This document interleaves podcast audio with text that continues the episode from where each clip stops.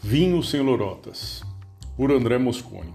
Gosto, cada um tem o seu, mas conhecimento é bom. Capítulo 2 Oi. Continuando o capítulo 1, para o exame do prato, utilizamos três fases: o exame visível, olfativo e o exame gusto-olfativo. E complementando esse último, a sapidez é uma sensação de sabor fundamental nos alimentos, na qual sentimos o sal, que consideramos como componente da dureza do alimento, como também o é. A tendência amarga, a tendência ácida, portanto, tem uma característica áspera e forte. Nem sempre é fácil dominá-lo. A sapidez está presente na maior parte dos embutidos, como salames, presuntos, copa e bacon, e nos queijos frescos e curados. É encontrada também no bacalhau e outros peixes secos. Em alguns pratos, como risotos, carnes grelhadas e churrasco, peixe grelhado, o sal deve ser leve e suave senão pode provocar uma sensação desagradável. Tendência amarga representa a dureza dos alimentos. É uma sensação fundamental, mas a tendência amarga é diferente de amargor, quando não há possibilidade de harmonização com os vinhos. Temos exemplos de tendência amarga em determinados legumes e verduras, como radíquio, as alcachofras, a chicória, espinafre cru, em alimentos de origem animal, como fígado, queijos macios e com ervas. Percebemos também em especiarias, como pimentas do reino preta, onde sentimos um fundo de tendência amarga, em alguns azeites virgens.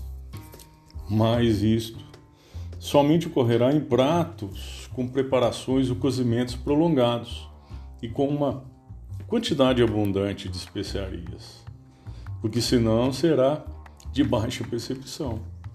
Como exemplos, temos um salmão grelhado, camarões grelhados, costela de boi assada ou um misto de legumes grelhados com queijos. Quando verificamos a tendência amarga mais pronunciada, o que verificamos também em sobremesas, à base de café, cacau, cobertura de chocolate, creme brulee, mas sentimos bem de leve. Tendência ácida é outra sensação fundamental e que também está ligada à dureza do alimento. Porém, devemos distinguir a tendência ácida de acidez. Acidez é desagradável quando associada com vinhos. Como exemplos do que não combina, saladas de molho à base de vinagre e peixes marinados, molhos à base de limão para acrescentar a carpaccio de carne de boi, bisteca de porco, grelhados de peixes e crustáceos.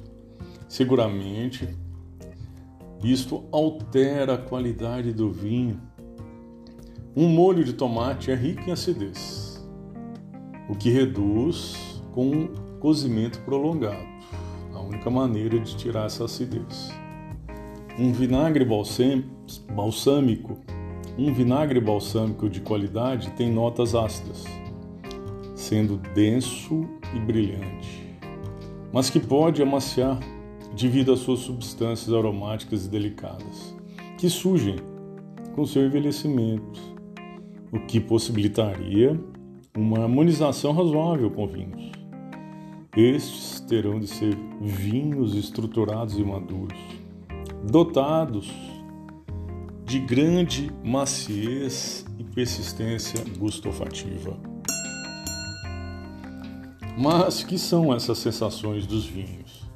Vinho estruturado, maduro, macio, persistência gustofativa. Bem, Vinho estruturado são vinhos que possuem boa qualidade de extratos secos do vinho, que são todas as substâncias sólidas na fabricação do vinho, o que se exclui o álcool. Mesmo sabendo que normalmente vinhos com nível superior de álcool natural se referem a vinhos estruturados.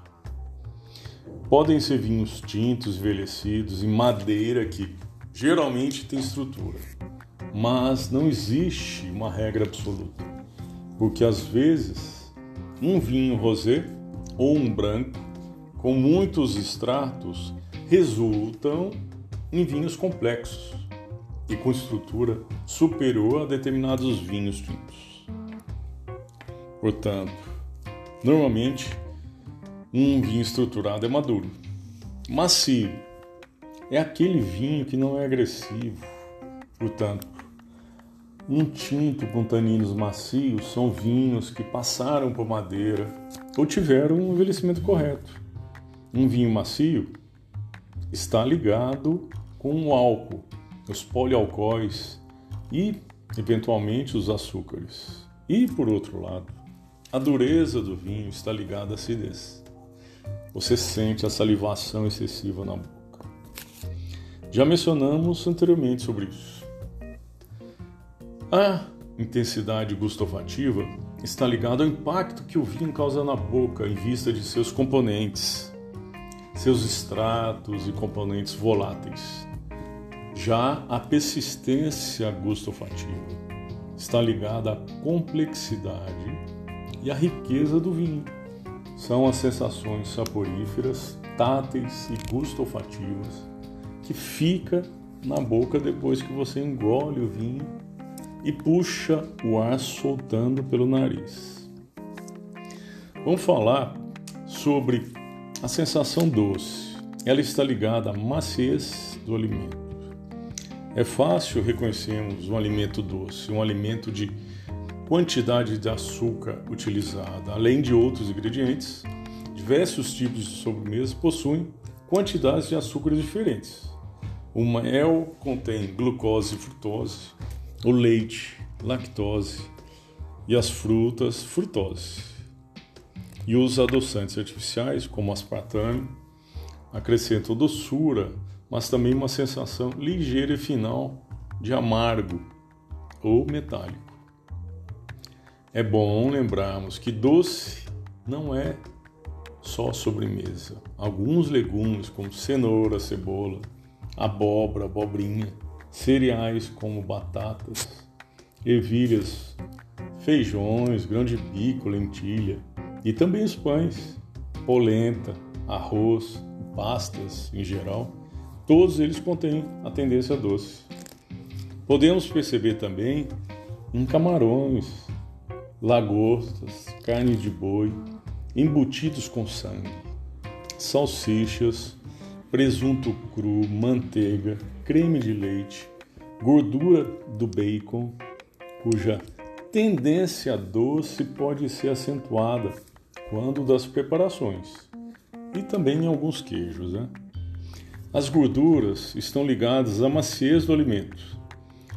Isto porque sentimos na boca uma pastosidade, principalmente na língua, como também sentimos as gorduras na gema dos ovos, nos queijos, em determinados embutidos, devido à mistura de tecidos conjuntivos, que percebemos uma certa viscosidade porque o cozimento transforma o colágeno em gelatina, que é responsável pela sensação de um pouco de umidade.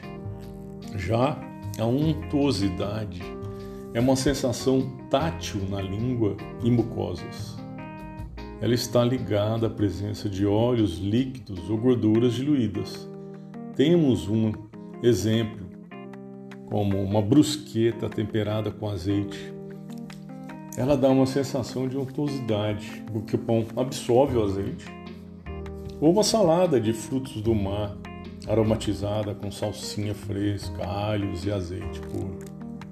Isto porque a estrutura muscular de peixes e crustáceos ou moluscos não absorve muito bem o azeite.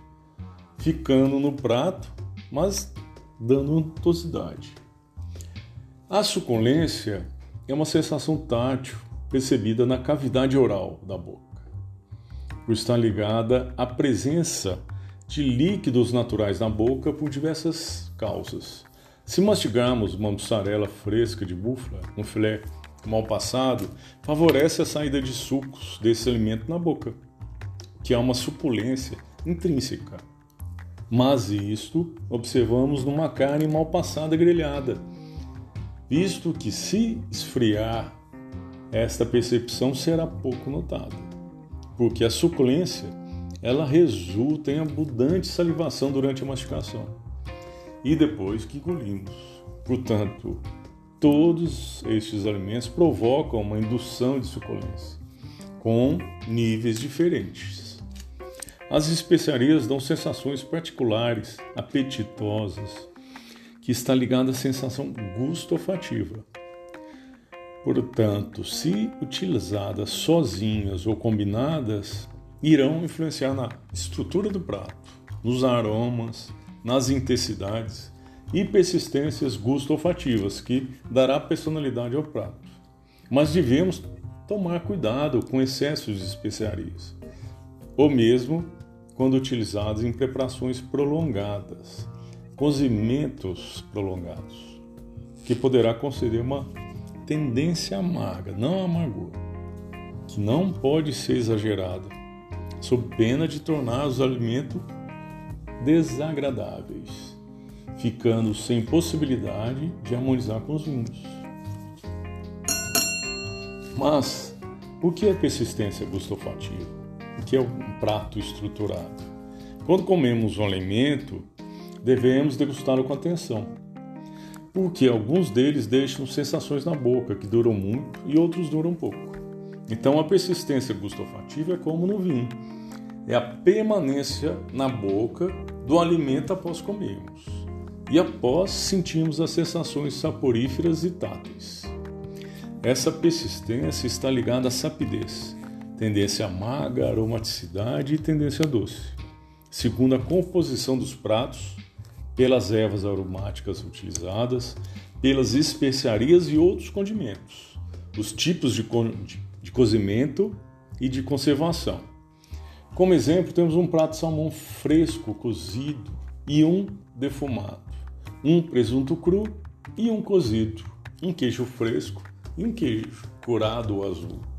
Já um prato estruturado apresenta as complexidades das sensações que são percebidas como pratos intensos que são ricos em sensações diferentes. Isso devido ao tipo de preparação, adição de sal, ervas aromáticas, especiarias, tudo na fase de preparação.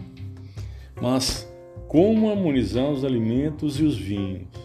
Devemos utilizar técnicas de harmonização? É disto que vamos falar no próximo capítulo. Venha com a gente saborear. Gosto, cada um tem o seu, mas conhecimento é bom.